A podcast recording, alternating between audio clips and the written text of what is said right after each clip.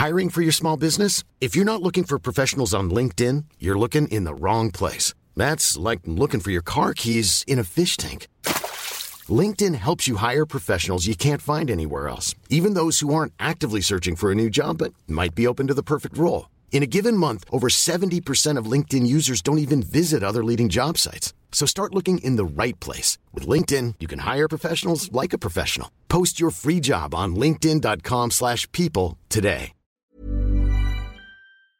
Das Leben kann sich jederzeit ganz schnell ändern, weil man es jetzt will oder nicht. Man hat da wenig Einfluss drauf. Man hat jetzt auch nicht unendlich Zeit und manche Dinge sollte man eben besser heute machen als morgen. Da dachte ich mir, Mensch, ähm, irgendwie wäre es doch irgendwie mal nett, um mal was, was zurückzugeben. Wenn man helfen möchte, dann muss man nicht auch dahin gehen, wo die Hilfe gebraucht wird. Dann im Januar 2020 ging es dann los, mit Ärzte ohne Grenzen in den Kongo zu gehen. Also ich muss sagen, ich habe mich noch nie so verloren gefühlt in meinem bisherigen Leben wie in diesen, diesen ersten Tagen im Kongo in der, in der kleinen Stadt in Baraka. Ich hätte nie gedacht, dass es so einen Ort im 21. Jahrhundert äh, noch gibt, ehrlich gesagt. Und das ist halt eine, eine Realität, die einen auch sehr demütig macht, wenn man sich überlegt, wie, wie gut es einem hier zu Hause geht. Wir beschäftigen uns ständig mit Problemen, die so unfassbar weit in der Zukunft liegen. Und die Menschen im Kongo, so habe ich das erlebt, die hatten so einen ganz anderen Horizont. Die haben viel kürzer nur geplant. Ich habe die Erfahrung gemacht, dass es sich eben extrem lohnt, äh, mutig zu sein, die eigene Komfortzone zu verlassen, auch weit zu verlassen. Heute im Interview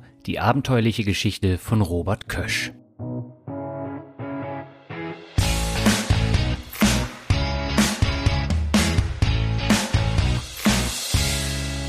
Gerade wenn man in jungen Jahren ins Berufsleben startet, hat man einen ganzen Rucksack voller Träume, Ziele und Wünsche. Wenn man irgendwann im Job viel Geld verdient, möchte man eine Auszeit nehmen, reisen und etwas erleben. Aber was passiert, wenn ein Ereignis die ganzen herausgezögerten Träume und Wünsche ins Wanken bringt? Das ist meinem heutigen Gast passiert, der nach einem Unfall mit einem Gleitschirm Glück im Unglück gehabt hat. Danach beschloss er seine Ziele und Wünsche nicht mehr auf die lange Bank zu schieben.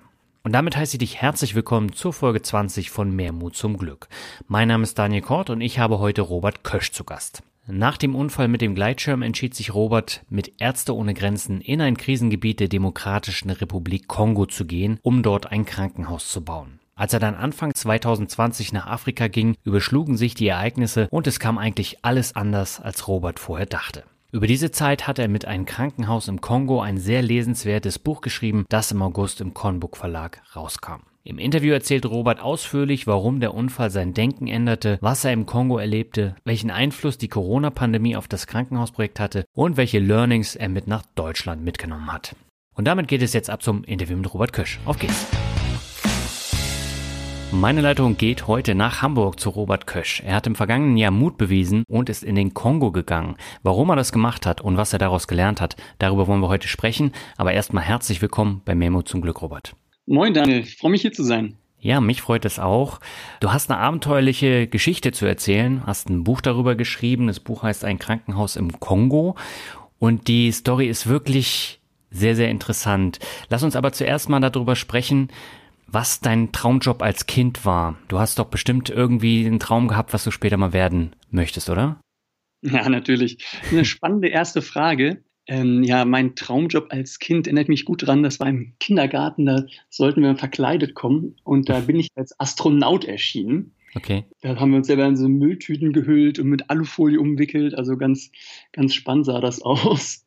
Und ja, mich hat an dem Job irgendwie so gereizt. Man dringt so in ferne Welten vor, im wahrsten Sinne des Wortes, in ganz andere Umgebungen, dann dann ganz anderen Gesetzmäßigkeiten. Und ja, da ist immer auch so ein bisschen Abenteuer dahinter. Ja. Und ähm, ja, das hat mich irgendwie ähm, schon immer mal gereizt, dahin zu gehen, wo sonst noch keiner war. Ja, und ich habe gesehen, das Thema Fliegen spielt bei dir auch beruflich eine große Rolle. Du hast, glaube ich, als Flugkurier äh, gearbeitet und arbeitest jetzt bei einem großen Flugzeugbauer in Hamburg. Das heißt, so das Thema Fliegen ist es dann tatsächlich geworden.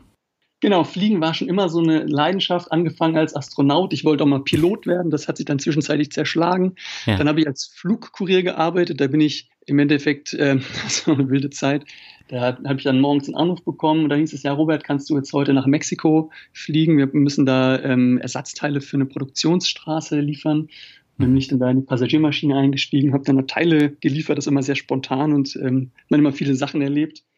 Ja, und jetzt arbeite ich bei einem großen Flugzeughersteller hier in, in Hamburg was viel Freude macht. Und genau, in dem Buch klingt das ja auch an, dass äh, ich auch noch mich auf andere Art und Weisen da in die Luft bewege. Genau, du sprichst jetzt einen äh, Gleitschirmunfall an, äh, der im Buch ja quasi die Hauptrolle spielt. Und den hattest du in Dänemark. Ähm, was genau ist denn damals passiert?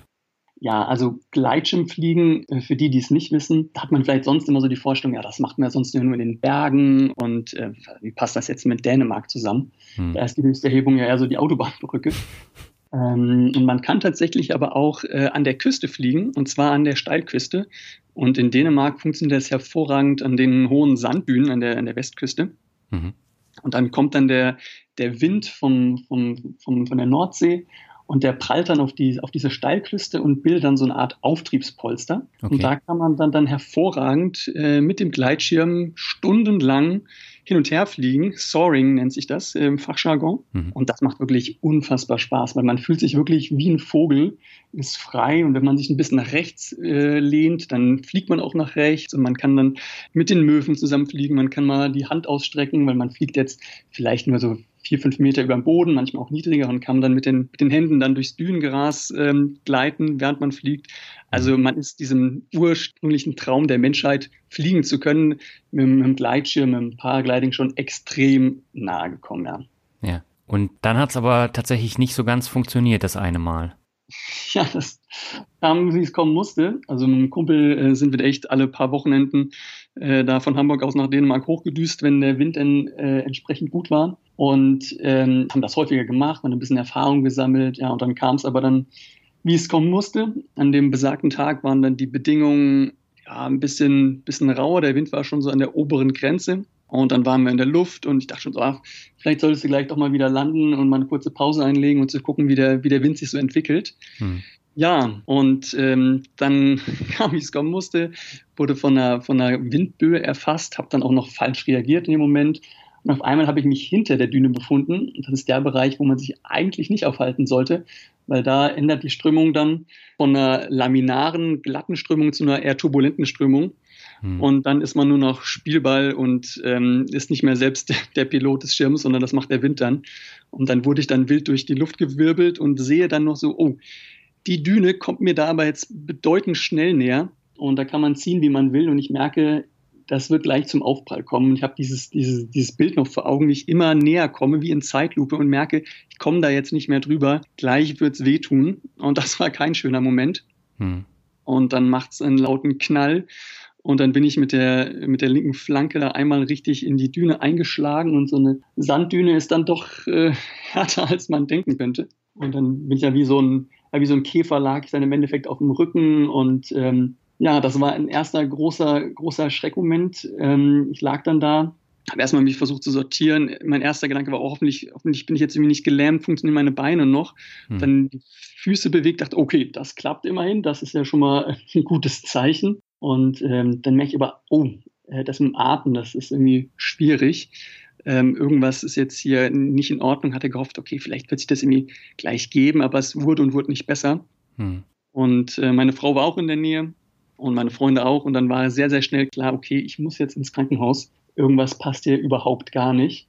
Und ähm, als wir dann im Krankenhaus waren, dann kam ich mir wirklich vor wie bei so einem Reifenwechsel bei der Formel 1, kann man sich das vorstellen. Denn aus allen Ecken kamen auf einmal irgendwelche Ärzte und Pfleger und Chirurgen angestürmt und haben mich dann direkt in OP geschickt und ähm, haben mir dann das T-Shirt aufgeschnitten und getan und gemacht. Und dann meinte die eine Ärztin so, ja, wir geben jetzt Morphium. Und dann war von jetzt auf gleich alles gut. Dachte ich, ach gut, jetzt kann ich ja wieder nach Hause gehen, ist ja alles in Ordnung. Dem war dann aber nicht so. Ähm, denn was war passiert?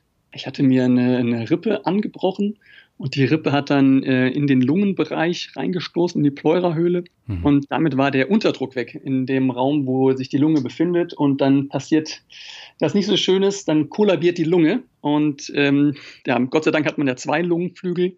Der eine war kollabiert, mit dem anderen konnte man noch atmen. Und mit Hilfe ähm, einer Drainage wird dann dieser Unterdruck dann wiederhergestellt. Aber das war schon eine, ja, eine, sehr, eine sehr extreme Situation.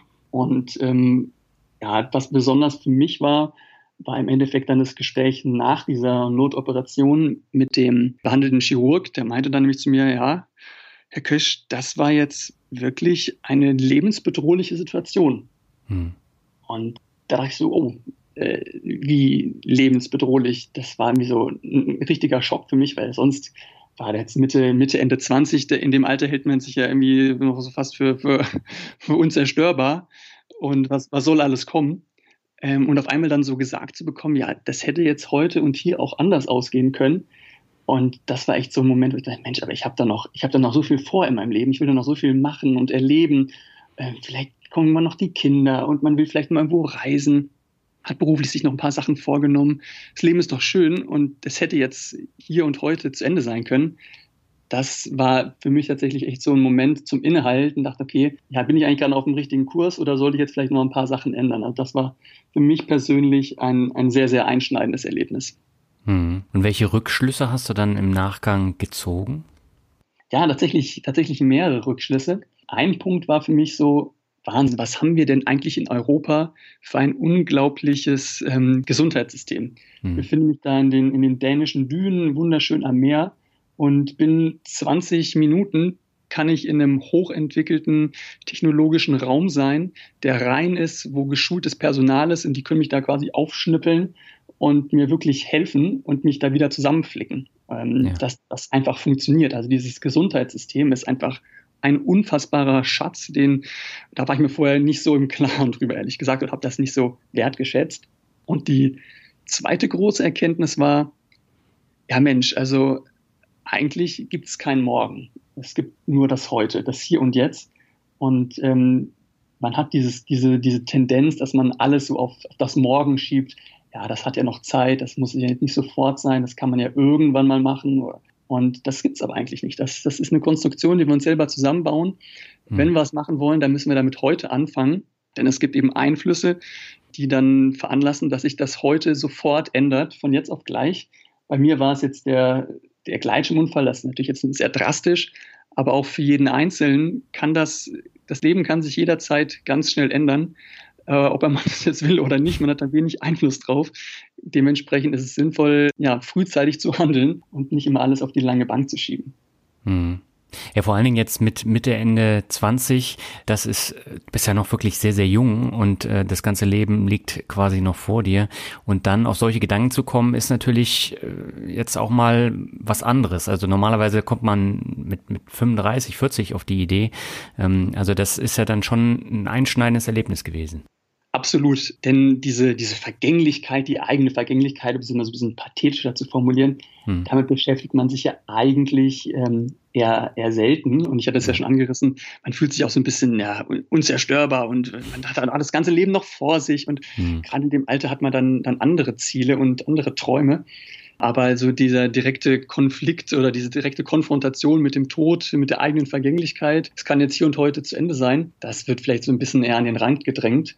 Klar, man kann sagen, gut, da musst du halt aufhören, Gleitschirm zu fliegen, aber man kann ja auch im Straßenverkehr leicht ja. verunglücken. Ähm, die Gefahren lauern überall. Das soll jetzt keine Angst machen, aber das soll einfach verdeutlichen, man hat jetzt auch nicht unendlich Zeit und manche Dinge sollte man eben besser heute machen ähm, als morgen. Und mhm. sonst heißt es nämlich dann irgendwann in, in 30 Jahren, ach, hätte ich doch damals das und das gemacht, ähm, das wäre doch irgendwie cool gewesen. Dann ist man immer in diesem Konjunktiv drin, hätte, hätte, hätte oder würde, würde, würde. Von daher ist es ähm, für mich war das so die Initialzündung, Mensch, ja, man muss heute handeln.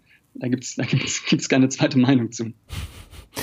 Ja, und äh, du hättest ja jetzt natürlich alles machen können. Du hast dich aber dafür entschieden, bei einem Hilfseinsatz was Gutes zu tun. Wie bist du auf die Idee gekommen?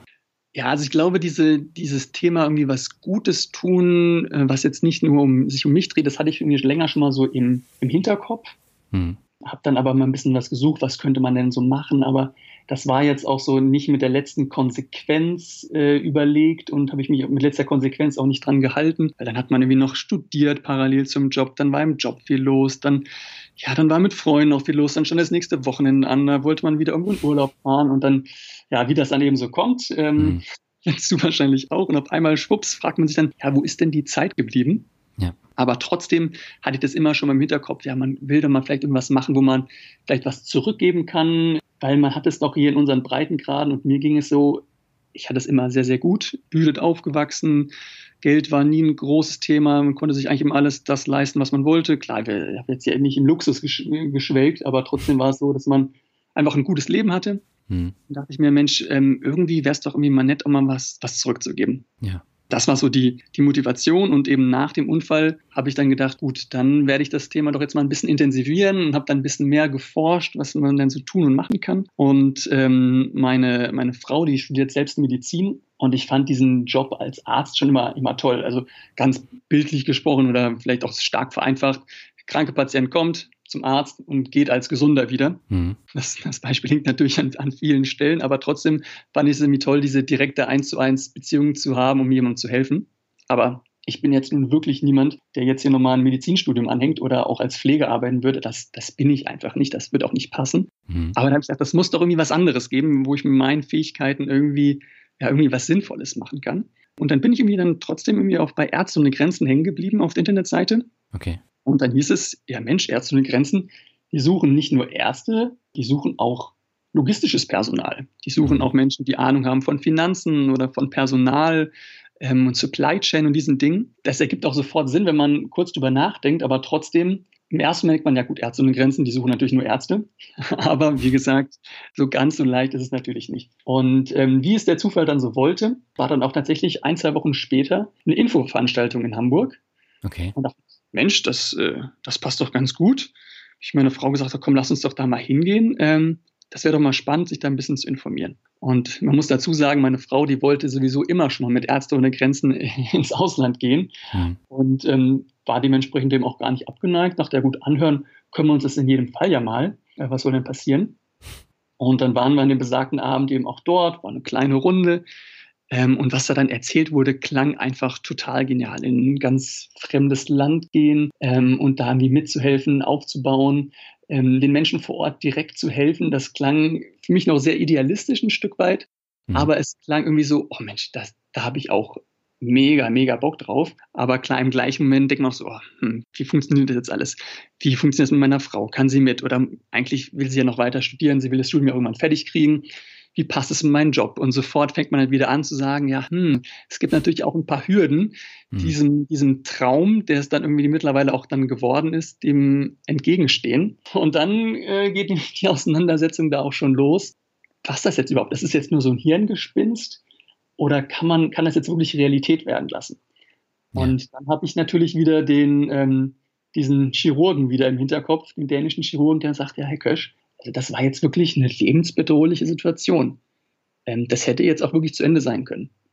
Und wenn man diese Stimme dann auch im Ohr hat, dann hat man auf einmal so eine ganz andere Perspektive und damit erscheinen dann diese, diese Hürden, die man dann zu nehmen hat, wesentlich äh, flacher. Und man geht dann mit einem ganz anderen, ganz anderen Schwung dran und sagt, ja gut, dann muss ich das jetzt machen. Wenn ich es jetzt nicht mache, dann werde ich es nie machen. Und das waren auch original dann die, die Worte meiner Frau, wenn du dich jetzt, wenn du es jetzt nicht machst, dann dann du es wahrscheinlich nie machen. Und das war im Endeffekt dann auch so der Anlass zu sagen, gut, dann, dann starte ich jetzt einmal hier den Bewerbungsprozess und dann, dann gucken wir mal, was passiert. Mhm. War da denn schon klar, in welches Land du kommst? Nee, das war zu dem Zeitpunkt noch gar nicht klar. Ähm, sondern es läuft dann so ab, oder damals lief es so ab, ich weiß nicht, wie es heute ist, dass man im Endeffekt in so eine Art Personalpool dann reinkommt mit seinen Fähigkeiten, was man eben ähm, technisch mitbringt, was man an Softskill mitbringt, welche Sprachen man spricht und dann guckt Ärzte ohne Grenzen entsprechend, okay, was haben wir für Bedarf auf der einen Seite, was haben wir an Personal auf der anderen Seite in der Rückhand und dann wird geguckt, wie das dann zusammenpasst. Und dann habe ich dann irgendwann, das war glaube ich im November ähm, 2019, trudelte auf einmal dann eine Mail ein, nachdem ich auch schon die Zusage hatte, dass ich eben in diesen Pool aufgenommen worden bin. Mhm. Ja, Robert, wir haben ja was für dich. Wir hätten hier ein Projekt im Kongo, der Demokratischen Republik Kongo. Und zwar geht es darum, ein Krankenhaus dort aufzubauen. Ja, und als ich die Mail gelesen habe, da hat sie mich äh, geschüttelt und dachte, das, das kann doch jetzt nicht wahr sein. Das, also das ist, wird jetzt vielleicht wirklich Realität. Ähm, das war dann auf einmal ein ganz besonderer Moment, dann dieses, diesen klangvollen Namen, auch Kongo, da mhm. schwang irgendwie so viel mit, das war irgendwie so weit weg, man hat mir so eine gewisse Vorstellung, hat was in den Medien schon mal gehört, da gibt es irgendwie Minen, da gibt es wichtige Rohstoffe, das, da schwingt irgendwie so Korruption mit, man hat da irgendwie schon so eine vorgefertigte Meinung gehabt und in dieses Gebiet soll es jetzt reingehen. Also da war ich wirklich an dem Abend, als ich die Mail bekommen habe, war ich wirklich, hat es mich geschüttelt, kann ich nicht anders sagen. Okay. Jetzt muss man aber dazu sagen, es gibt ja einmal die Demokratische Republik Kongo und die Republik Kongo. Also da gibt es ja nochmal Unterschiede und du bist in der Demokratischen Republik Kongo. reingekommen und da gibt's aber auch nochmal ein spezielles Gebiet, das nennt sich Kivu und das ist doch durchaus nochmal eine speziellere Risikoklasse, oder? Ja, das, so kann, so kann man es gut formulieren. Genau, also die Demokratische Republik Kongo ist das, was wir in Deutschland hier immer so landläufig so als der Kongo äh, bezeichnen. Ja. Ein riesiges Land. Ich glaube, es ist flächentechnisch etwa ein bisschen mehr als sechsmal so groß wie Deutschland. Irgendwie bevölkerungstechnisch auch ähnlich groß wie Deutschland. Und du hast genau richtig gesagt, ich war da ganz im Osten, ähm, in der Kivu-Region. Das unterteilt sich in Nord- und in Südkivu. Mhm. Und ich war dann in Südkivu und das ist so eine Grenzregion. Also da ist Uganda direkt noch dabei, da ist Ruanda und auch Burundi grenzt an. Und wenn man was aus dem Kongo hört, dann ist es immer aus dieser Gegend. Also in, in Nordkivu gab es äh, die Ebola-Pandemie ähm, und in, in Südkivu und in den anderen südlichen Provinzen dort, da sind diese ganzen Rohstoffvorkommen, da gibt's Gold, da gibt's Diamanten, da gibt's Koltan. Also wenn man wirklich das Leid auf der Welt sich anschaut, dann, dann fällt der erste Blick oder die ersten Blicke auf jeden Fall in diese Region. Und ich wollte mich natürlich auch so ein bisschen informieren über das Land und über den Landstrich und Sonst macht man das ja mal so, man guckt mir nach ein paar Reiseführern oder so und wenn man dann dann äh, in der Buchhandlung steht und dann den Reiseführer über den Kongo greifen möchte, da greift man ins Leere. Da gibt es nämlich nahezu gar nichts. Also mit Lonely Planet schon mal überhaupt nicht. Man muss sich da wirklich, wirklich ein bisschen mehr Recherche betreiben, dass man da was findet. Und auch sobald man das irgendwie bei Google eingibt, dann hat man direkt auch diese ganzen Bilder mit Krieg und die Vereinten Nationen, mit den Blauhelm-Missionen. Ähm, das ist so das, was man dann so als erstes sieht. Und da schluckt man natürlich schon mal ein bisschen. Ähm, mhm. Gerade wenn man auch so dann die Seite vom Auswärtigen Amt dann aufruft und dann heißt es ja, es ist absolute Reisewarnung und man sollte dort nur einreisen mit einem tragfähigen Sicherheitskonzept. Ähm, also gut, das sind dann Sachen, die hat man, also da reist man sonst nicht hin, um, um Urlaub zu machen, um es mal so zu formulieren. Mhm. War das für dich ein Grund, äh, das nochmal zu überdenken? Ähm, ja, ich habe es jetzt nicht sofort in Frage gestellt. Ich war mir der riesigen, denke ich, schon bewusst. Ich hatte auch die Möglichkeit, mit, mit Menschen zu sprechen, die mit Ärzte ohne Grenzen da jetzt schon vor Ort sind, um mir mhm. auch ein Bild von der Lage zu machen. Und man hat auch dann äh, Berichte geschickt bekommen von der Sicherheitslage, was in den letzten äh, Monaten, Wochen, Jahren dort in der Region passiert ist. Deswegen hatte ich da schon den Eindruck, ein einigermaßen Bild zu bekommen. Ähm, ich hatte aber auch viel Vertrauen in die Organisation, weil einerseits muss man natürlich sagen, dass Ärzte ohne Grenzen jetzt natürlich auch dort ist, wo Hilfe gebraucht wird. Mhm. Und das ist halt dann eben natürlich nicht in, im Urlaubsland, sondern eben in einer, in einer Krisenregion. Und ähm, auf der anderen Seite ist natürlich auch so, dass, dass Ärzte ohne Grenzen auch als Organisation viel Erfahrung hat mit der Arbeit in, in Krisen und auch in Kriegsgebieten. Das heißt, es ist jetzt ja kein ähm, ja, das ist jetzt ja ein Unterfangen, was einfach schon mehrere Jahre haben die da entsprechende Mechanismen und äh, Systeme aufgebaut, die eben mit dieser Situation umgehen können. Mhm. Und in diese Organisation habe ich dann einfach auch einfach viel Vertrauen auch gehabt, ähm, weil man da ja nicht äh, als Erster aufschlägt, ähm, sondern da sich in ja, in, in, in sichere Hände begeben kann. Aber natürlich ist es trotzdem, und das muss man ganz klar sagen, immer noch ein, eine andere Situation, als wenn ich jetzt hier äh, abends durch Hamburg laufe. Das muss man auch ganz klar sagen. Aber klar, wenn man, wenn man helfen möchte, dann muss man nicht auch dahin gehen, wo die Hilfe gebraucht wird. Hm. Und wie hat jetzt dein Umfeld darauf reagiert, dass du gesagt hast, du gehst jetzt in die Krisenregion im Kongo? Also ich glaube, für deine Frau war das dann natürlich auch nicht so einfach. Ja, also man muss tatsächlich sagen, dass man, ähm, als es dann im Umfeld so ein bisschen kommuniziert wurde oder zumindest ich gesagt habe, es steht im Raum, sehr, hm. sehr spannend war, man hat die Grenzen der anderen gemerkt. Also ja. Ich habe einige Freunde, die haben dann gesagt, wie, du bist, bist, bist du denn verrückt geworden, du bist doch jetzt sehr frisch verheiratet und ähm, das ist doch viel zu gefährlich und das macht doch jetzt alles überhaupt keinen Sinn, willst du nicht mal überdenken? Also man hat sehr, sehr schnell gemerkt, wo die Grenzen bei den anderen Menschen liegen. Mhm. Ähm, denn es gab wiederum andere, die gesagt haben, oh, geil, dass du das jetzt machst. Ich hätte da auch mega, mega Bock drauf, aber bei mir passt es jetzt beruflich nicht oder bei mir passt es jetzt familiär aus den und den Gründen nicht. Ähm, ich bin ein bisschen neidisch drauf, mach das unbedingt. Also die Reaktionen waren sehr, sehr unterschiedlich. Mhm. Ähm, und wie gesagt, man hat immer die Grenzen der anderen gemerkt. Meine Frau hat mich da tatsächlich extrem unterstützt und vielleicht auch sogar den letzten Schubser gegeben, das zu machen. Wir haben da äh, lange drüber gesprochen, ob ich es mache, ob ich es nicht mache. Und uns war es auch ganz wichtig, dass mir diese, diese Entscheidungen eben gemeinsam fallen und ich nicht einfach sage, so, ich mache das jetzt und du musst irgendwie gucken, wie du da klarkommst. Das war jetzt mhm. nicht unsere Vorstellung von, von Beziehung und Ehe auch in dem Fall. Ähm, von daher haben wir das gemeinsam entschieden und sie hat immer wieder gesagt, wenn du es jetzt nicht machst, machst du es nie und wirst diese Erfahrung sammeln. Und zu dem Zeitpunkt war es halt auch so, ich gehe da hin und wir sehen uns halt alle drei Monate, wir machen dann Urlaub zusammen ähm, und das kriegen wir dann schon irgendwie hin. Ähm, klasse ist natürlich nicht, das muss man auch ganz eindeutig sagen. Aber ähm, man kann da telefonieren. Es, es hieß, dass es eine gute Internetverbindung gab. Und ich hatte die Möglichkeit, mit den Leuten vor Ort zu telefonieren. Das heißt, ich konnte mir auch bestätigen lassen, dass man eben hier bei WhatsApp gut telefonieren konnte. Ja. Und dann haben wir gesagt, okay, ähm, also unsere Beziehung sollte das schon aushalten, dass man sich mal ähm, über längere Zeit auch nicht sieht. Es sollte zwar jetzt kein Dauerzustand sein, aber es wäre doch irgendwie schade, wenn wir unserer Beziehung da solche Grenzen aufsetzen und sagen, hey, wir, solche, sowas kann man nicht machen.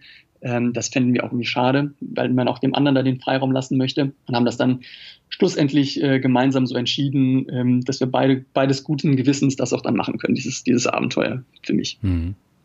Und du hast dann ein Sabbatical eingereicht bei deinem Arbeitgeber. Ging das ohne Probleme? Ja, das ging tatsächlich ganz gut. Ich habe da einige Gespräche geführt ähm, und das ist auch sehr, sehr wohlwollend aufgenommen worden. Mhm. Ähm, da bin ich auch sehr dankbar drum, dass das so ging. Ähm, das war wirklich klasse. Aber auch da muss man halt auch wieder den, den Schritt gehen und selber dann aktiv werden. Also es muss trotzdem natürlich die treibende Kraft sein. Es kommt jetzt keiner auf einen zu und sagt, hey Robert, willst du nicht mal ein Sabbatical machen? Ja. Da muss man trotzdem immer wieder selbst gehen. Und es gab natürlich auch die Stimmen, die gesagt haben, ja, ist das jetzt so ein guter Zeitpunkt? Wäre es nicht jetzt vielleicht für dich cleverer, wenn du hier jetzt das Jahr noch machst und dann kannst du vielleicht hier in die Position kommen. Ähm, da würde ich auch ein bisschen strategisch denken. Also vielleicht wartest du lieber damit nochmal. Die Stimmen gab es natürlich auch mhm. und die haben mir natürlich auch zu denken gegeben. Aber schlussendlich hatte ich dann wieder den Chirurgen im Ohr. Nee, Robert, ähm, mach das lieber jetzt. Es gibt kein Morgen, es gibt nur das Heute. Und ähm, das muss man jetzt machen und nicht, nicht lange warten. Und das war dann mhm. für mich auch dann im Endeffekt dann der, die treibende Kraft zu sagen, nee, ich, ich ziehe das jetzt auch wirklich durch. Mhm. Ja, also das äh, war ja sehr konsequent und du hast dann, ich glaube, sechs Monate Sabbatical genommen, ne? Zwölf Monate sogar. Okay. Ähm, ursprünglich war geplant, hatte ich mit meiner Frau gesagt, ja, neun Monate ist eigentlich so das Maximale. Dann kam das Angebot und hieß ja, zwölf Monate soll die Mission sein. Da sag ich, ja gut, ähm, ja gut, ob es jetzt neun Monate sind oder zwölf, das macht den, den Braten auch nicht mehr fett. Hm. Genau, und dann bin ich tatsächlich dann im Januar 2020 ging es dann los, der Ausblick zwölf Monate mit Ärzte ohne Grenzen in den Kongo zu gehen. Zwar mit Urlaub zwischendurch, aber zwölf Monate erstmal da diesen Zeitraum zu haben. Mhm. Wie war es denn für dich, als du da angekommen bist? Das war ja eine völlig ungewohnte Umgebung. Also du beschreibst es ja im Buch auch sehr anschaulich mit einer ungewohnten Sprache. Also dort wird Französisch gesprochen. Ähm, wie war das? Also ich muss sagen, ich habe mich noch nie so verloren gefühlt in meinem bisherigen Leben wie in diesen, diesen ersten Tagen im Kongo in der, in der kleinen Stadt in Baraka mhm. wo ich war. Man muss sich so vorstellen, ähm, die Zugänglichkeit da ist nicht so ganz einfach. Es gibt kaum asphaltierte Straßen im Kongo. Ich habe irgendwo mal gelesen, ich weiß nicht, ob die Zahl stimmt, dass es äh, im Kongo genauso viele asphaltierte Straßen gibt wie in der gesamten Stadt Köln. Das zeigt so ein bisschen die Dimension auf. Ja. Und teils waren dann die Straßen auch gesperrt, wegen der, also für uns gesperrt, muss man sagen, ähm, aufgrund der Sicherheitslage, so dass wir dann die letzten Kilometer dann zu meinem Zielort äh, ins Projekt da auch auf dem Wasserweg zurückgelegt haben. Und ähm, dann waren wir da, es war ein toller Tag, blauer Himmel, warm und wir sind dann über dieses, über diesen tiefsten See Afrikas, der Tanganika-See, mit, mit dem Boot drüber geballert, ein schnelles Boot. Und ich kam mir dann auch so ein bisschen vor wie ein Tourist, ehrlich gesagt, weil alles mhm. schön war und man hatte da ein angenehmes Reisen im Endeffekt mit dem, mit dem schnellen Boot. Dann nähern wir uns so langsam eben der Stadt und dann fällt mir so auf, Mensch, ich kenne hier wirklich keine Menschenseele. Ich hm. kenne wirklich niemanden. Und als ich dann so den, den ersten Fuß dann da ans Land gesetzt habe, war direkt so eine Kindertraube um mich herum und es war irgendwie auch dreckig und es war laut und überall liefen Ziegen umher und ich merke wirklich, boah, ich weiß ja überhaupt gar nicht, wie das hier alles funktioniert, wie hier die einfachsten, die einfachsten Dinge funktionieren. Und so in den ersten Tagen stellt man dann fest, Mensch, hier gibt es einfach keinerlei Infrastruktur. Hm. Also wenn man jetzt einfach mal in Hamburg eine Runde spazieren geht, dann ist ja alles selbstverständlich. Man läuft auf den Bürgersteig, man setzt sich mal auf eine Parkbank, da ist ein Mülleimer neben dran, da ist eine Straßenlaterne oder eine Bushaltestelle. Hm. Das alles gab es nicht. Das, da gab es einfach nichts. Ähm, es gab nicht mal eine Kanalisation, es gab nicht mal ein Stromnetz, es gab kein vernünftiges Wassernetz, außer so ein paar Brunnen. Ähm, es war so ein ganz anderer Kontext. Ähm, überall waren halt so Lehmhütten oder auch manchmal ein paar richtige Steinhütten mit zweigeschossig, aber das war schon eher die Ausnahme. Also es war so ein ganz anderer Ort. Ich hätte nie gedacht, dass es so einen Ort im 21. Jahrhundert äh, noch gibt, ehrlich gesagt. Hm. Und da musste man sich erstmal zurechtfinden. Und du hast gesagt, die Sprache war sicher ein Punkt davon. Ein anderer Punkt war aber auch so dieses ganze Thema, wie funktioniert hier der Alltag? Wie funktioniert diese Kultur? Ja. Es gab eine Situation, da bin ich äh, dann irgendwie mit einem Kollegen auf der Straße gelaufen und dann hat mich so ein Moped-Fahrer so fast geschnitten. Und da will man sich als Deutscher natürlich erstmal beschweren, sagen, kannst du nicht an mir vorbeifahren, das geht ja gar nicht. Und da gucke ich so, wer ist denn eigentlich auf dem Moped? Dann war es der Fahrer und hinter dem Fahrer saßen dann noch zwei äh, uniformierte Militärs. Und der eine davon hatte hinten überm Rücken so eine riesige Panzerfaust gespannt. Ich dachte, oh, das, das habe ich jetzt im Hamburger Stadtbild eher selten gesehen. Ich weiß jetzt so gar nicht, ist das jetzt, ist das jetzt normal? Ist das jetzt eine gefährliche Situation? Wie muss ich mich jetzt hier verhalten? Mhm. Also man musste so, so grundlegende Verhaltensmuster erstmal wieder von der Pike aus lernen. Und mhm. äh, man war gar nicht mehr sich, äh, so, so, wie man sich selber kennt. Man musste erstmal alles wieder lernen. Und das kennt vielleicht jeder. Man ist mal wie in einer neuen Abteilung auf der Arbeit, da ist alles ungewohnt oder man ist mal irgendwie im Urlaub, da muss man sich so ein bisschen zurechtrücken, gucken, wo ist der nächste Supermarkt oder sowas. Hm. Aber bei mir war das in dem Fall so, dass diese normalen Mechanismen, die man irgendwie so hat und kennt, wenn man irgendwo neu ist, äh, sich irgendwo neu eingewöhnt, das hat alles nicht mehr funktioniert. Also ich musste wirklich alles neu lernen.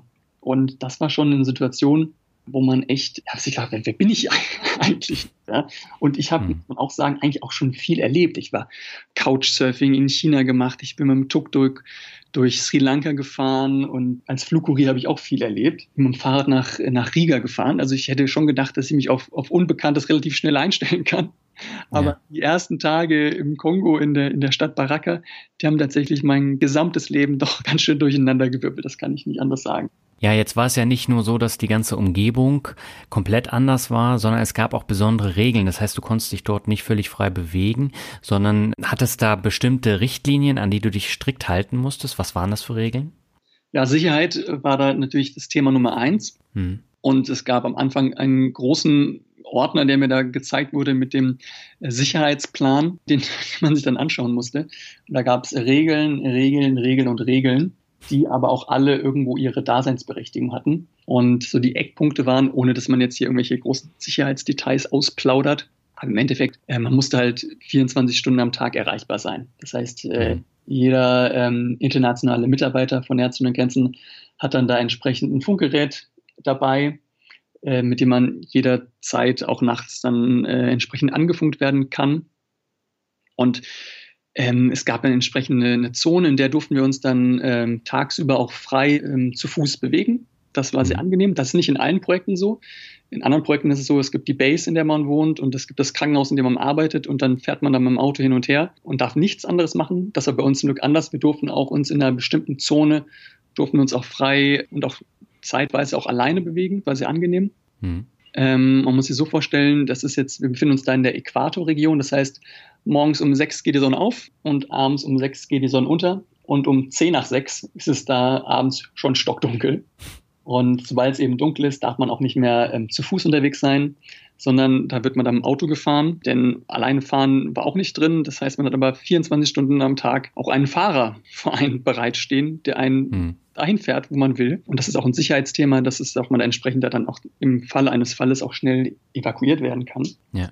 Ja, aber diese Sicherheitsregeln, man muss sich das so vorstellen.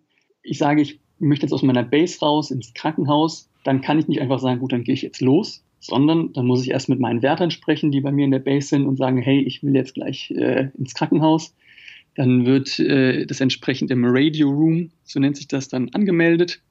Ja, Robert will jetzt gleich ins Krankenhaus.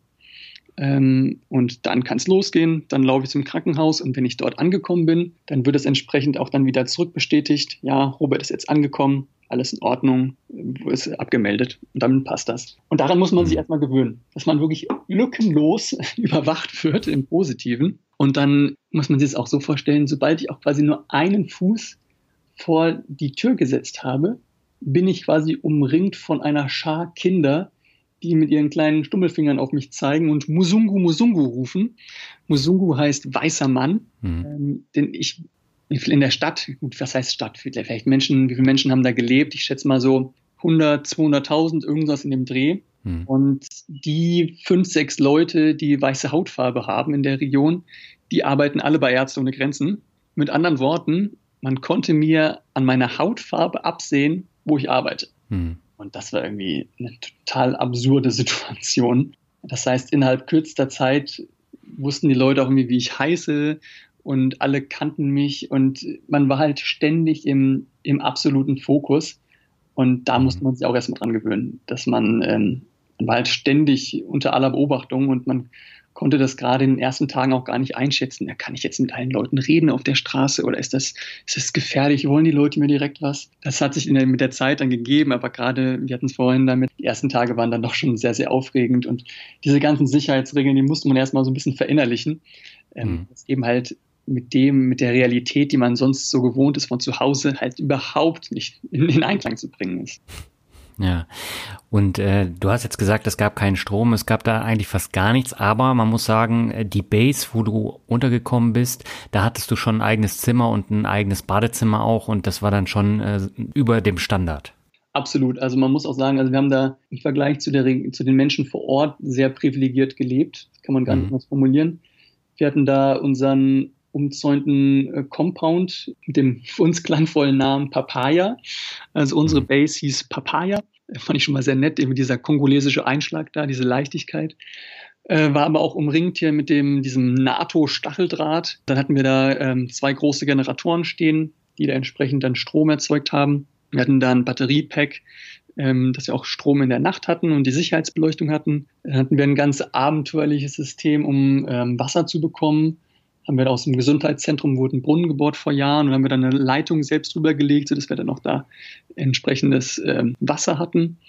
Und ähm, ja, wir hatten sogar auch Internet, wie schon erwähnt, gutes mhm. Internet sogar. Von daher haben wir da wirklich annehmbar gelebt. Klar, es ist jetzt trotzdem nicht ein Standard gewesen, wie man es jetzt hier äh, kennt, wenn man jetzt hier in Deutschland ein Hotel bucht. Das ist nicht selbstredend, aber ja. trotzdem hat man da wirklich, ähm, konnte man wirklich sehr gut leben. Und das war absolut in Ordnung. Und das ist auch ein Stück weit wichtig, weil die Arbeitsbelastung dann auch schon sehr, sehr hoch ist. Und dann braucht man schon irgendwie so einen Ort, wo man sich irgendwie mal zurückziehen kann und weiß, okay, dass das normale Leben funktioniert auch hier so ein Stück weit. Also das war schon sehr wichtig. Hm. Und das Ziel, weswegen du dahin gekommen bist, war natürlich ein Krankenhaus zu bauen. Man muss dazu sagen, es gab schon ein Krankenhaus, aber das äh, war schon an den Grenzen. Jetzt sollte ein zweites gebaut werden. Ähm, wie lief da so dein Alltag ab? Genau, mein Alltag, der musste sich am Anfang natürlich erst nochmal erst mal einfinden. Hm. Ähm, Im Endeffekt, man kann sich so vorstellen, wir waren gerade in, der, in dem Abschluss von der Machbarkeitsstudie für den Neubau mhm. des Krankenhauses. Das heißt, da war jetzt bislang eine, eine große, äh, große Wiese, sag ich mal. Und da sollte das Krankenhaus hinstellen. Es gab schon viele Konzepte, es waren schon viele, viele Erlaubnisse wurden schon eingeholt. Ähm, wir waren jetzt dabei, so die Ausschreibung vorzubereiten, das entsprechend da mit, mit Partnern da dann losgelegt werden kann. Also drei, ein halbes, dreiviertel Jahr war geplant, so die ersten Bagger anrollen, um da Arbeiten am Fundament zu machen. Das war so der mhm. Horizont. Und ich war dann verantwortlich im Doing entsprechend erstmal die Base, also Papaya zu managen, zu gucken, dass da alles funktioniert, dass eben die Generatoren gewartet werden, äh, dass das mit Personal alles funktioniert, dass die Finanzen passen ähm, und entsprechend da den Projektleiter zu unterstützen, dass wir eben alle Dokumente richtig rankriegen. Das waren so meine, meine Hauptaufgaben da. Also mit anderen Worten so klassisches Projektmanagement, was ich auch äh, bei meinem Arbeitgeber vorher schon gemacht habe. Das heißt, da kannte ich mich dann, dann doch gut aus, das hat gut gepasst. Und aber noch eine Sache, die würde ich hier gerne noch erwähnen. Ähm, da bin ich auch so ein bisschen dazu gekommen wie die Jungfrau zum Kinde. Und hier schließt sich schon wieder der Kreis zum Thema Fliegen. Ja. Ähm, denn da wurde ich mich spontan gefragt, du Robert, also wir haben hier wöchentlich gibt es hier einen Versorgungsflug wir brauchen noch jemanden, der die Piste, die mitten im Busch ist, irgendwie managt und dann mit dem Piloten kommuniziert, dass der gut landen kann. Hättest du da nicht Bock drauf? das kann ja wohl nicht wahr sein. Also ich werde jetzt hier ernsthaft gefragt, ob ich hier mitten äh, im tiefsten Kongo eine Piste managen soll. Da habe ich natürlich mega Bock drauf gehabt. Ähm, mhm. Und das war auch immer äußerst aufregend, weil die, die Piste kann sich das auch kaum vorstellen. Denn die war im Endeffekt mitten äh, in einer Plantage war natürlich nicht asphaltiert, sondern es war so eine Gesteinsart, Laterit heißt die, äh, ein bisschen kompaktiert. Und sobald es da ein bisschen geregnet hat und in der Regenzeit regnet es da richtig, da war dann die, die halbe Piste weggespült. Da musste man zusehen, dass man die irgendwie präpariert bekommt, dass der Flieger da äh, gefahrlos dann landen kann. Und hast da äh, Viehherden, die da grasen. Und muss man aufpassen, dass die einem nicht da vors landende Flugzeuge rennen oder wie die Kinder, die aus dem, aus dem Dorf dann angerannt kommen, weil sie noch nie ein Flugzeug in ihrem Leben gesehen haben. Also das waren wirklich Erlebnisse, die hätte ich niemals gedacht, dass ich die da so äh, einmal in meinem Leben machen werde. Also das war wirklich Abenteuer pur, man kann es nicht anders sagen. Hm. Und wie war das sprachlich für dich? Also konntest du dich in französischer Sprache gut kommunizieren und äh, gut unterhalten oder war das auch schwierig? Ja, also ich will, also ich hatte, man muss dazu sagen, ich hatte es als Leistungskurs in der Schule, ich habe ein Auslandssemester in Frankreich gemacht, aber trotzdem war mein Französisch schon, äh, schon ordentlich eingerostet und das war auf jeden Fall eine absolute Herausforderung, da dann Französisch zu sprechen. Äh, und wenn man dann auch dann irgendwie der Sprache noch so ein bisschen hadert, dann denkt man auch so ein bisschen anders. Man kann sich nicht so ganz ausdrücken und artikulieren, wie man das gerne hätte. Hm. Ähm, das macht es natürlich dann zusätzlich schwer. Man muss aber auch sagen, dass die, das kongolesische Französisch noch mal eine ganze Ecke langsamer ist als ähm, das der, der Franzosen. Das mhm. war natürlich für mich sehr hilfreich. Und dann ist es halt auch so gewesen, dass äh, Französisch für die Menschen vor Ort jetzt auch meistens nicht die, die erste Sprache war, sondern meistens war es dann äh, Suaheli. Das heißt, auch dann war Französisch auch die Zweitsprache und dann wenn man da mal irgendwie nicht richtig äh, konjugiert hat, dann war das jetzt auch, sag ich mal, nicht ein Hals- und Beinbruch. Ähm, man hat das schon irgendwie hingekriegt. Aber gerade in den ersten Tagen und Wochen war das eben auch ein Punkt, an dem man sich, an dem man sich richtig gewöhnen musste. Hm. Jetzt war es aber so, die Sicherheitslage hat sich relativ schnell äh, verschlechtert und da sind einige Vorfälle vorgekommen und äh, da gab es dann so die ersten Probleme. Hast du da schon an diesem Kongo-Aufenthalt gezweifelt?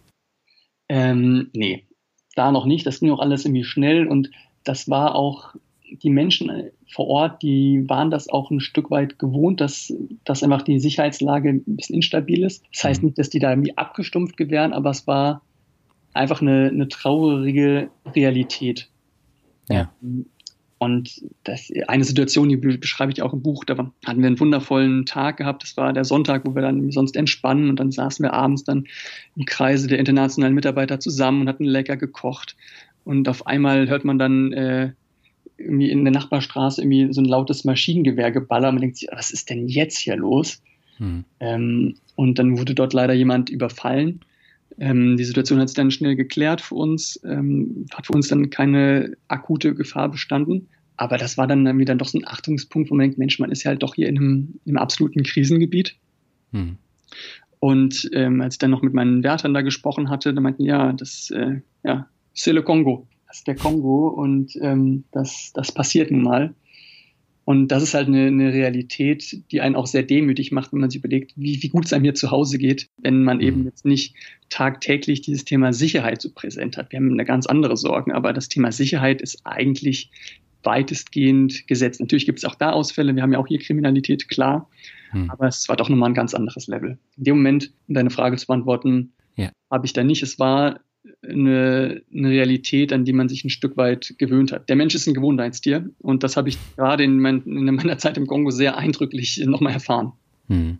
Ja, und es gab halt auch Entführungen. Ne? Ich glaube, das war so das Hauptproblem, mit dem ihr da zu kämpfen hattet. Genau, es gab leider auch Entführungen von, von Kollegen. Hm. Ähm, ich will jetzt hier auch gar nicht so tief darauf eingehen. Das kann man im Buch dann mal kurz nachlesen. Ich will das Thema auch nicht, nicht, nicht, nicht künstlich aufblähen. Aber es ist, es ist eben eine, eine reelle Gefahrentführung vor Ort. Und ähm, gerade im, im weiteren Verlauf äh, meiner Zeit vor Ort wurde es ja dann auch nochmal wesentlich präsenter, das Thema leider. Hm. Ähm, aber da stellt man sich halt doch immer wieder die Frage, ja, warum machen wir das hier eigentlich und wa warum muss das jetzt hier so sein? Und das sind natürlich Themen, die einen beschäftigen. Ähm, und das ähm, macht natürlich auch dieses ganze, die ganze Stimmung nicht besser, auf gar keinen Fall. Mhm. Da hat man dann schon zu knabbern dran. Ja, und dann war es ja so, du hast dich gerade eingelebt gehabt und eingearbeitet und dann kam Corona. Ich glaube nach äh, zwei Monaten, zweieinhalb Monaten. Und dein Bruder war zu der Zeit in China und hat dir davon berichtet. Und hattest du damals gedacht, dass es dann so schnell innerhalb weniger Wochen, Monate nach Afrika kommt? Ähm, nee, natürlich überhaupt nicht. Also ich kann mich noch gut erinnern an die Gespräche mit meinem Bruder, der wohnt in, in Shenzhen, also das ist da bei mhm. Hongkong. Und der meint irgendwann, also wir haben jetzt hier echt, also hier ist echt ein Virus ausgebrochen. Wir sind echt kurz davor, jetzt in Lockdown zu gehen. Mhm. Und ich sagte, ja, okay, äh, das äh, klingt jetzt erstmal total unrealistisch, das kann doch eigentlich gar nicht sein. Und habe das einfach so als, ja, abgetan als was, was auf jeden Fall vielleicht in China irgendwo passiert, aber jetzt nichts, was irgendwie für Europa relevant wäre und schon gar nicht für mich jetzt wirklich im entferntesten Afrika. Hm. Das habe ich total weggedrückt. Und er blieb dabei wirklich dran. Es ging dann sogar so weit, dass er irgendwann dann angefangen hat, da dann sonntags ähm, mir so einen Familiencall einzurufen, dass wir uns einmal sonntags kurz zusammenkommen und immer er so ein bisschen erzählt, was jetzt gerade bei ihm los ist und was zeitnah dann auch Europa treffen wird. Hm. Und ich habe gedacht, nee, also der Sonntag ist mein freier Tag, da will ich was anderes machen. Habe das immer so ein bisschen weggedrückt. Ja. Aber ich muss sagen, alles, was er gesagt hat, ist dann wirklich genauso gekommen. Er meinte, ja, das wird jetzt in zwei, drei Wochen kommt das nach Europa und ein paar Wochen später werdet auch ihr im Lockdown sein. Und das ist alles genau so eingetroffen. Und zu dem Zeitpunkt, als er es gesagt hat, habe ich das aber, nee, das habe ich alles weggedrückt und dachte, ich bin ja so weit weg, ich bin ja so weit ab vom Schuss, wir haben ja nicht mehr hier Strom und fließend Wasser. Mhm. Ähm, also das wird ja niemals, werde ich davon nur im entferntesten irgendwas mitbekommen. Also, und damit lag ich dann doch ganz schön falsch. Mhm.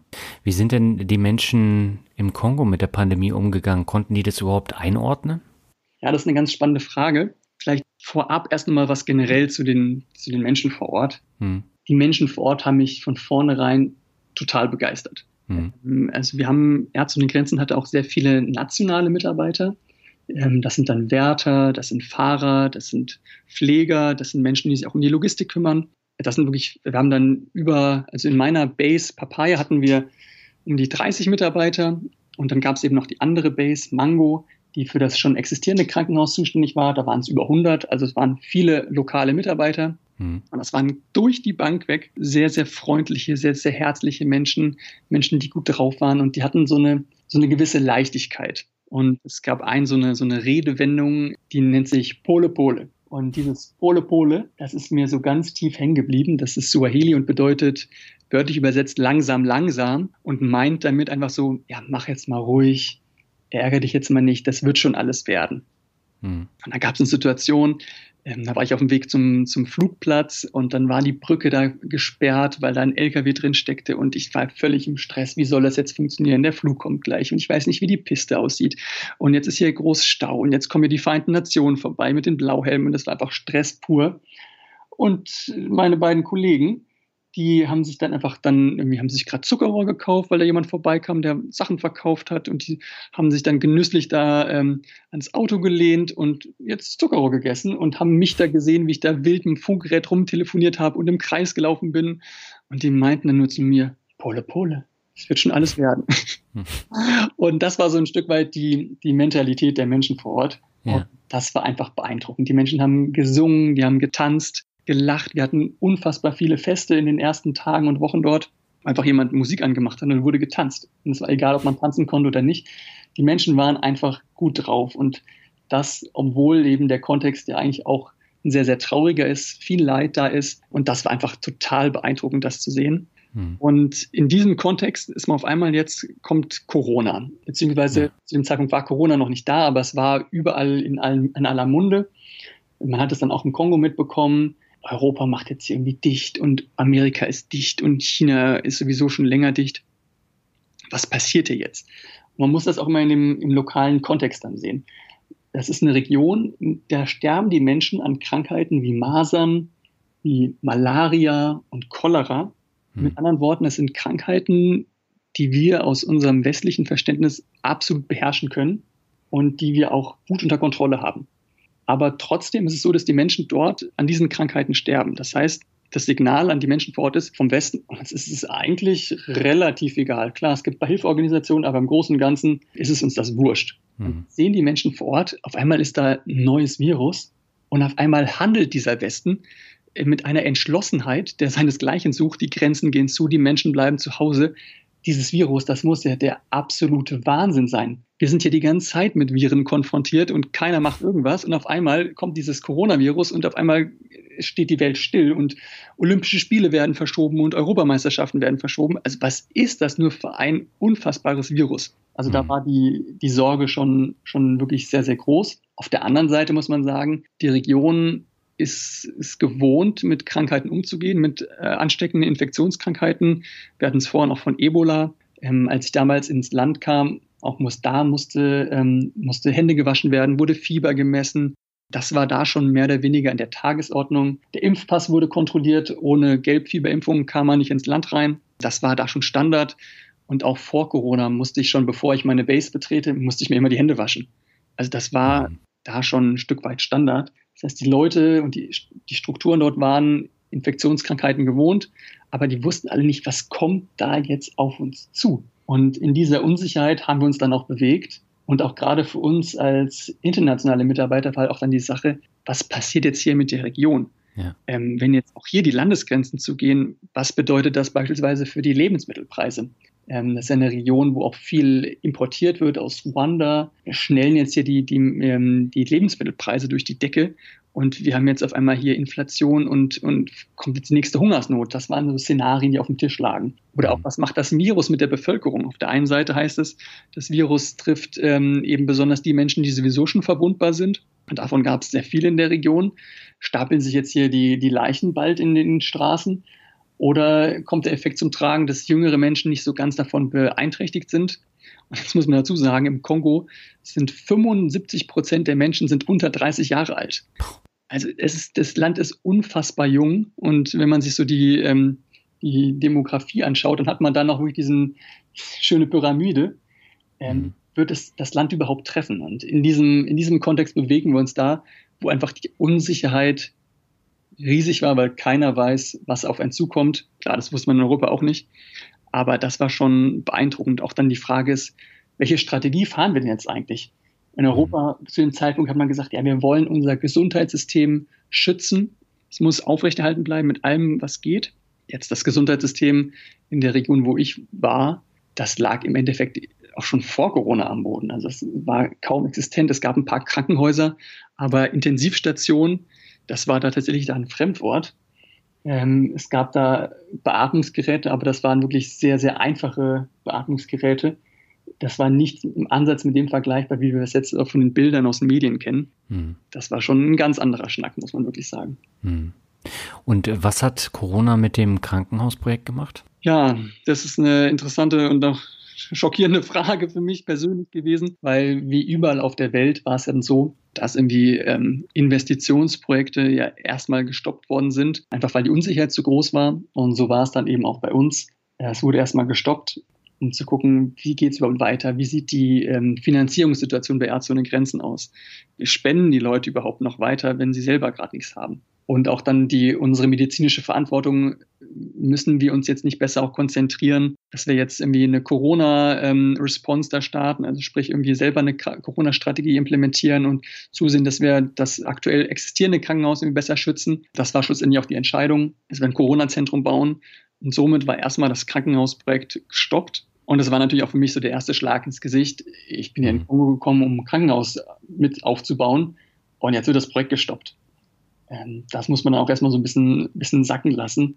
Also es hat sich immer alles sehr, sehr schnell verändert.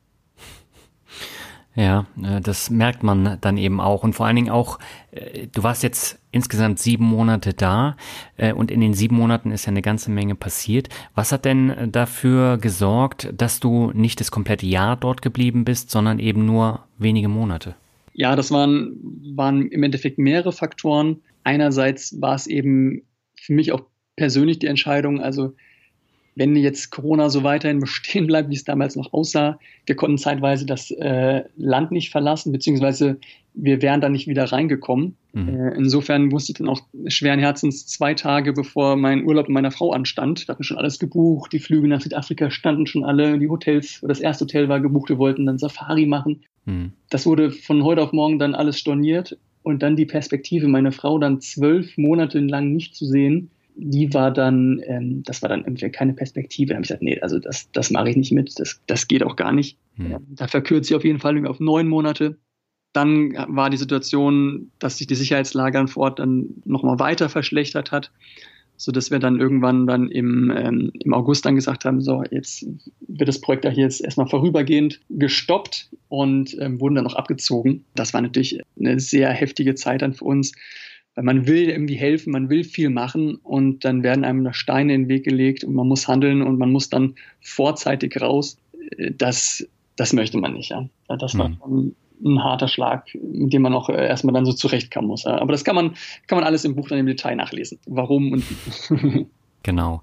Welche Learnings hast du denn jetzt aus den sieben Monaten im Kongo mitgenommen?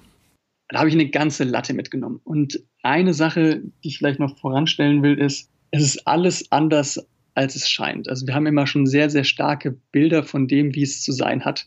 Und im Kongo war es so, ähm, ich habe ein bisschen ja vorhin geschildert, wie da die Infrastruktur ist oder wie die Infrastruktur dann nicht ist. Ähm, und eine Sache, die fand ich total faszinierend.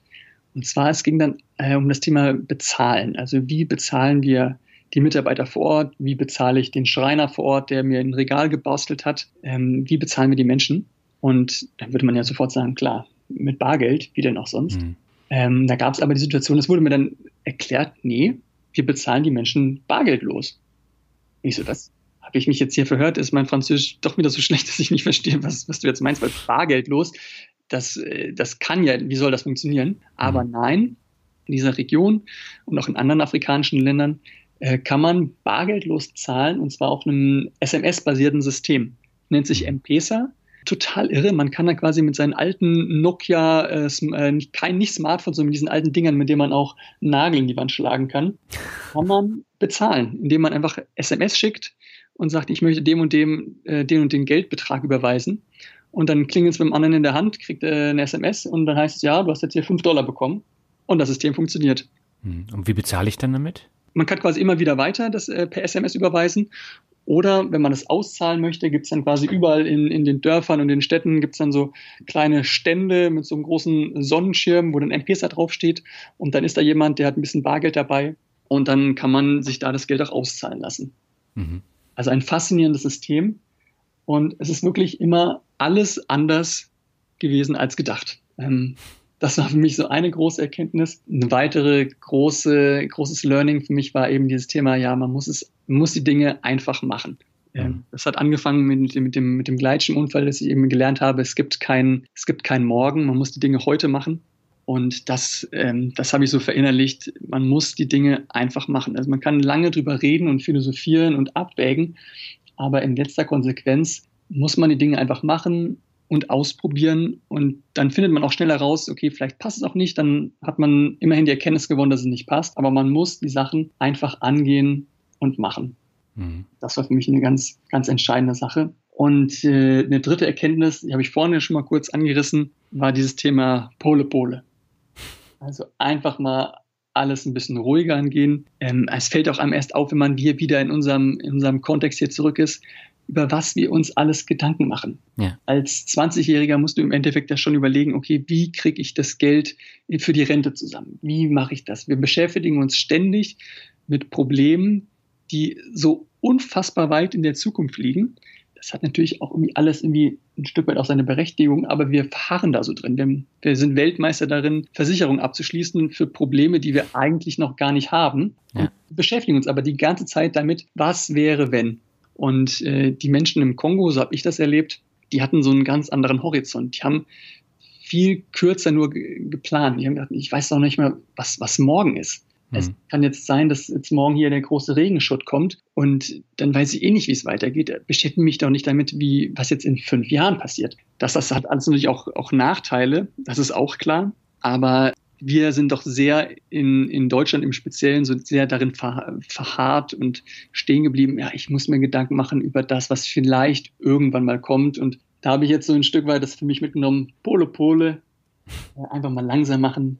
Das wird schon alles irgendwie werden. Ja. Also das ist ein ganz, ganz entscheidender Punkt, den ich da mitgenommen habe. Hm. In Hamburg heißt Pole, Pole dann wahrscheinlich Chilmerdigger. Ja, genau, Chilmerdigger. Sehr gut. Aber da schließt sich so ein bisschen der Kreis, ne? Also du hast gesagt, mit Mitte, Ende 20 äh, muss man halt die Sachen, die man unbedingt machen will, rechtzeitig machen und nicht, wenn es zu spät ist. In Afrika ist das Denken ja ähnlich. Genau. Also die hm. sagen ja, wir machen das jetzt einfach. Und die Leute haben ihr Leben auch einfach sehr direkt gelebt und waren auch vor allem glücklich mit dem, was sie haben. Was jetzt nicht heißen, dass die da die ganze Zeit nur faul auf der Haut gelegen haben. Ich habe auch viele, die sehr motiviert waren, sich weiterzubilden und den nächsten Schritt irgendwie zu machen. Das habe ich da auch sehr, sehr intensiv wahrgenommen. Aber trotzdem war so das Thema Zufriedensein, das war einfach einfach gesetzt. Also wir haben da schöne Nachmittage verbracht mit den nationalen Mitarbeitern, wo wir dann auch bei den Menschen zu Hause waren, in deren äh, beschaulichen Hütten und haben uns gefreut, dass, dass ein gesundes Kind auf die Welt kam und saßen dann da und haben geplaudert, haben uns einfach einen schönen Tag gemacht und haben jetzt gar nicht groß über das Morgen und Übermorgen nachgedacht, sondern haben einfach in dem Moment gelebt und das genossen und das war einfach so ein Normalzustand. Also die Leute haben da einfach sich nicht den Kopf zerbrochen, sondern es war einfach so, wie es ist. Man kann es eh nicht ändern und das war eine ganz, ganz ganz tolle Erfahrung, das so hautnah ähm, mitgenommen zu haben. Hm. Hat sich denn deine Definition von Glück nach dem Kongo-Aufenthalt geändert? Ein Stück weit schon. Insofern, dass ich für mich gemerkt habe, dieses Thema, dieses Glück, wir haben immer diese, mittlerweile auch diesen ganzen Beratern, Tipps und Büchern, wie wir jetzt unser Glück finden und wie wir, wir müssen doch jetzt alle glücklich sein und wir wollen doch jetzt, das ist unser Ziel, dass wir immer glücklich sein müssen und wir müssen alles mhm. dafür tun, um herauszufinden, was jetzt uns glücklich macht. Ähm, da ist ja schon fast so ein Zwang dahinter. Du musst irgendwie glücklich sein und wenn du das nicht gefunden hast, dann, dann, dann bist du immer noch auf der Suche und dann hast du es irgendwie nicht geschafft. Ja eben die, die Kongolesen, so wie ich sie kennengelernt habe, war das anders. Sondern für die war der, der Standard einfach, es geht uns gut, es ist alles in Ordnung. Die haben das gar nicht so groß in Frage gestellt. Also glücklich sein war der Status quo. Hm. Und das war einfach normal und das war so eine ganz andere Ausgangssituation. Das ist natürlich umso beeindruckender, wenn man sich so ein bisschen die Geschichte und die Historie und die aktuellen Rahmenbedingungen vor Ort anschaut. Aber die Menschen haben das einfach nicht so, nicht so arg hinterfragt, nicht so den Kopf darüber zermartert, sondern es war einfach so, ich habe doch hier meine Familie äh, und das, das reicht doch schon. Also was soll ich mir da groß Gedanken drüber machen? Also ähm, das fand ich irgendwie eine ganz spannende Erkenntnis, dass das Glück für die Menschen vor Ort einfach so der Normalzustand war und alles andere war das komisch. Aber man muss nicht bestreben, um glücklich zu sein, sondern man ist von vornherein glücklich. Und die haben das quasi umgedreht und das war für mich eine ganz wichtige Erkenntnis. Mhm. Jetzt ist es ja so, wenn man in einem kurzen Zeitraum extrem viel erlebt und dann wieder zurück in den Alltag muss, alle anderen sind quasi stehen geblieben in ihrem Leben und haben sich nicht weiterentwickelt, während man selbst sich halt extrem weiterentwickelt hat. Wie schwer ist dir denn die Rückkehr in den Alltag gefallen? Für mich war die, die Rückkehr sehr schwierig, das muss ich jetzt rückblickend tatsächlich sagen. Hm. Auch vor dem Hintergrund, weil man ja in, nicht in seinen alten Alltag zurückgekommen ist, sondern so in seine, in seine neue Realität. Ja. Corona hat sich hier einiges verändert. Meine Frau musste mir erstmal wieder beibringen, wie, wie kaufen wir denn hier ein? Mit Maske und dann musste man teilweise noch die Sachen immer desinfizieren und man durfte nur mit Einkaufswagen rein und äh, ich wusste das alles gar nicht. Also das wäre erstmal, ich musste beibringen, wie man einkaufen geht. Also da war ich, kann ich wieder irgendwie verrückt. Hm. Und ähm, dann waren die alle irgendwie so griesgrämig, obwohl hier irgendwie das, das Geld auf der Straße lag. Ich hatte das eingangs erwähnt, hier haben wir die Gullideckel und die Parkbänke und die Laternen. Das Geld liegt auf der Straße wir haben ja alles Glück der, der Erde, aber niemand, niemand sieht das als, als Reichtum an. Das ist halt einfach normal. Und ja. das habe ich anfangs überhaupt nicht verstanden. Ähm, aber der Mensch ist halt ein Gewohnheitstier und man gewöhnt sich auch sehr, sehr schnell wieder daran, wie hier die Rahmenbedingungen sind. Hm. Und ähm, dein größtes Problem ist dein größtes Problem. Kann dir jemand sagen, was er will, aber wenn dein größtes Problem jetzt ist, dass, dass der Nachbar irgendwie ähm, 10.000 Euro mehr im, im Jahr verdient und irgendwie das Gras da grüner ist, dann ist das, dann ist das dein größtes Problem und dann beschäftigst du dich am meisten. Ja. Und das kann man den, den Leuten auch nicht wegnehmen. Also wenn ich jetzt hier die moralische Keule schwinge und sage, ja Mensch, aber die Menschen im Kongo, die sind viel glücklicher und die haben viel weniger, das musst du doch jetzt auch umnehmen, dann bringt das nichts, weil dein größtes Problem ist halt nun mal dein größtes Problem. Ja. Und man ist auch irgendwie ein Stück weit auch immer Kind des Systems, in dem man lebt. Und das muss ich auch immer selber wieder an mir arbeiten und merken, dass ich eben dieses, den, den Kongo so in mir bewahre, dass ich dann immer trotzdem sage, ja, Pole, Pole, wird schon alles werden und mich nicht äh, ganz gefangen nehme von dieser Hektik, von diesem, von diesem beschäftigen mit Problemen, die in der Zukunft liegen und die noch sich noch gar nicht, die aber nur Risiken sind im Endeffekt. Hm. Da muss man echt darauf aufpassen, weil das doch ein Punkt ist, wo man sich ganz schnell wieder vereinnahmen lässt. Hm. Und dir ist es aber bisher gelungen in dem letzten Jahr. Ja, so weit würde ich nicht gehen. Ich, ich arbeite da dran. Okay.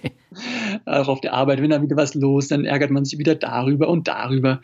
Ähm, das ist ja auch ein Stück weit normal. Und ich habe mich auch schon wieder über den Hamburger Straßenverkehr geärgert. Aber trotzdem weiß ich eben auch, dass es anders geht. Und ich versuche mich da immer wieder daran zu erinnern. Und dieses Erinnern und dieses Vergegenwärtigen, hey, ja, es geht auch anders, ähm, das erdet einen dann doch, doch wieder sehr. Und sobald ich mir dann wieder ein paar Bilder anschaue ähm, aus dem Kongo, dann, dann rückt das das wieder alles sehr, sehr schnell wieder in die Perspektive. Und mhm. auch wenn ich dann wieder zurückdenke an den, an den Gleitschirmunfall, dann weiß ich wieder, ja Mensch, also es hätte auch alles ganz anders aussehen können. Ähm, da muss ich mir doch jetzt keinen keinen Kopf machen. Das ist eben diese, diese Aussage, man muss immer wieder alles in die Perspektive zurechtrücken und das Bild von, von ein bisschen weiter von außen sehen. Und dann, dann ist es auch alles halb so wild. Ach so, jetzt sehr schön zusammengefasst. Wie bist du denn dann auf die Idee gekommen, ein Buch zu schreiben darüber?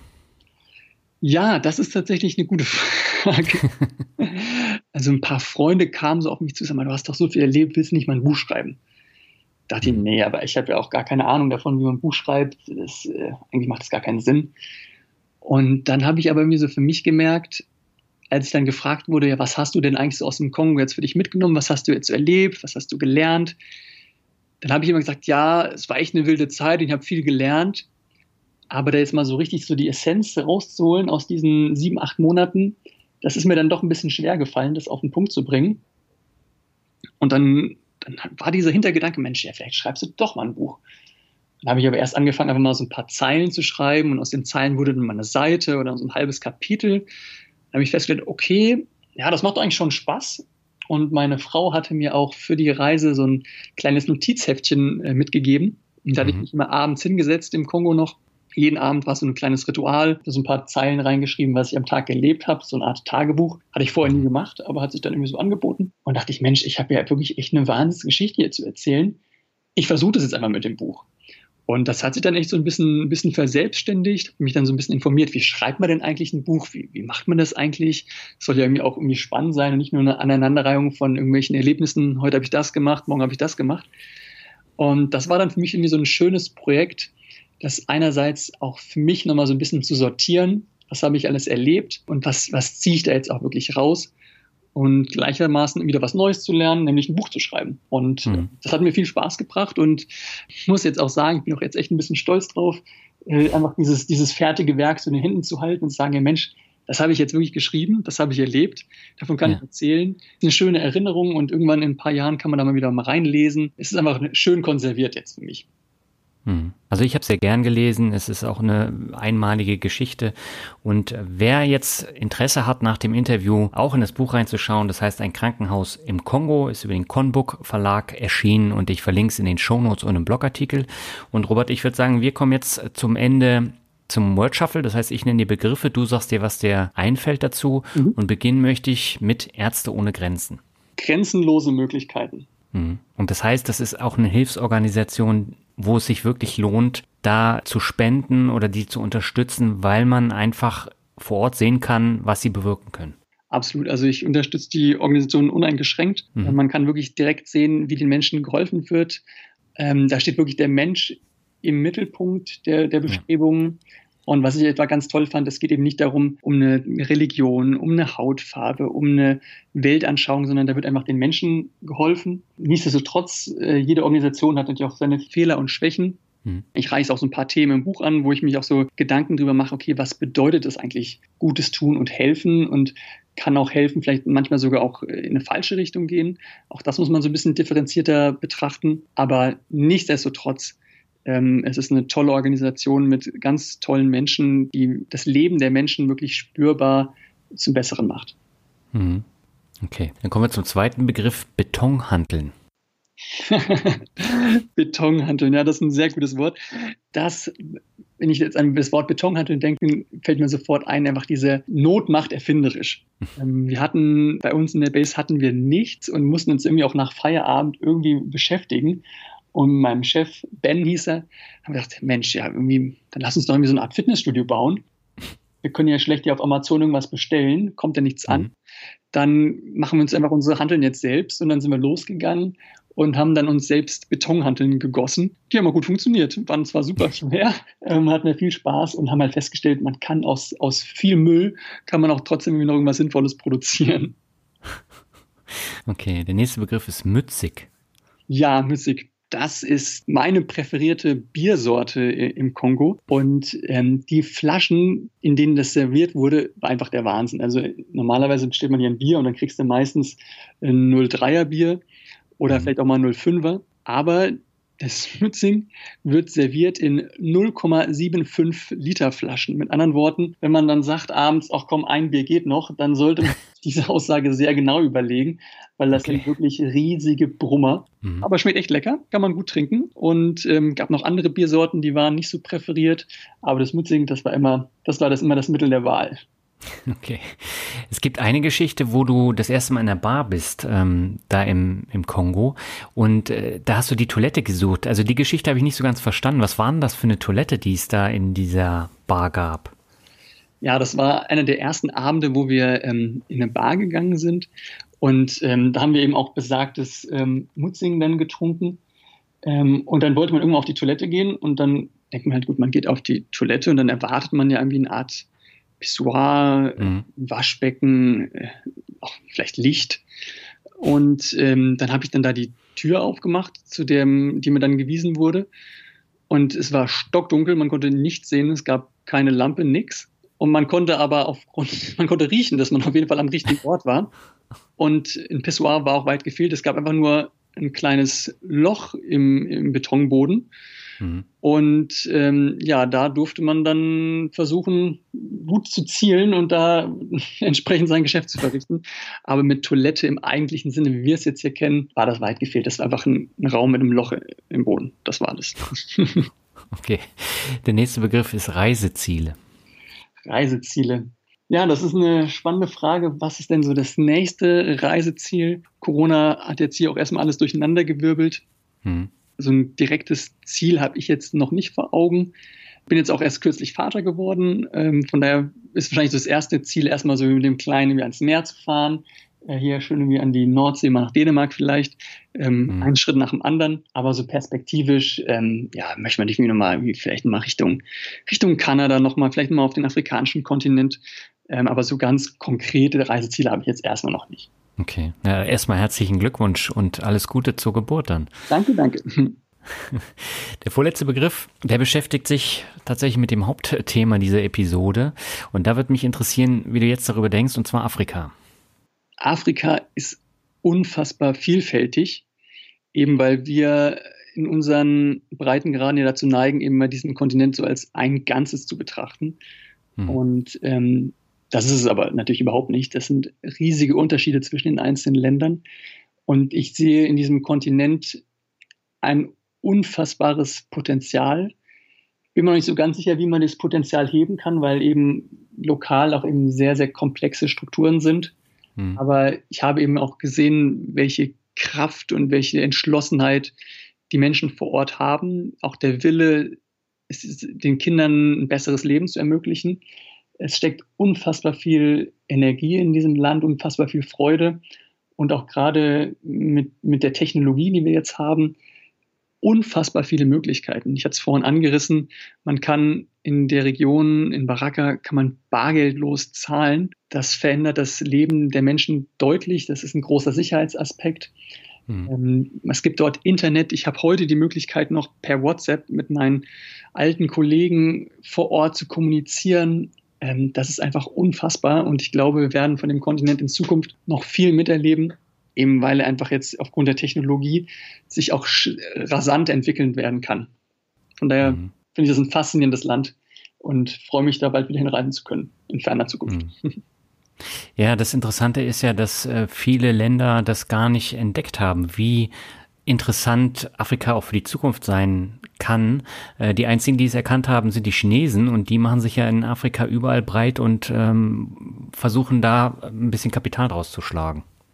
Ja, also die, die chinesischen Investoren, die sieht man da auch dort, wo ich war, an jeder Straßenecke.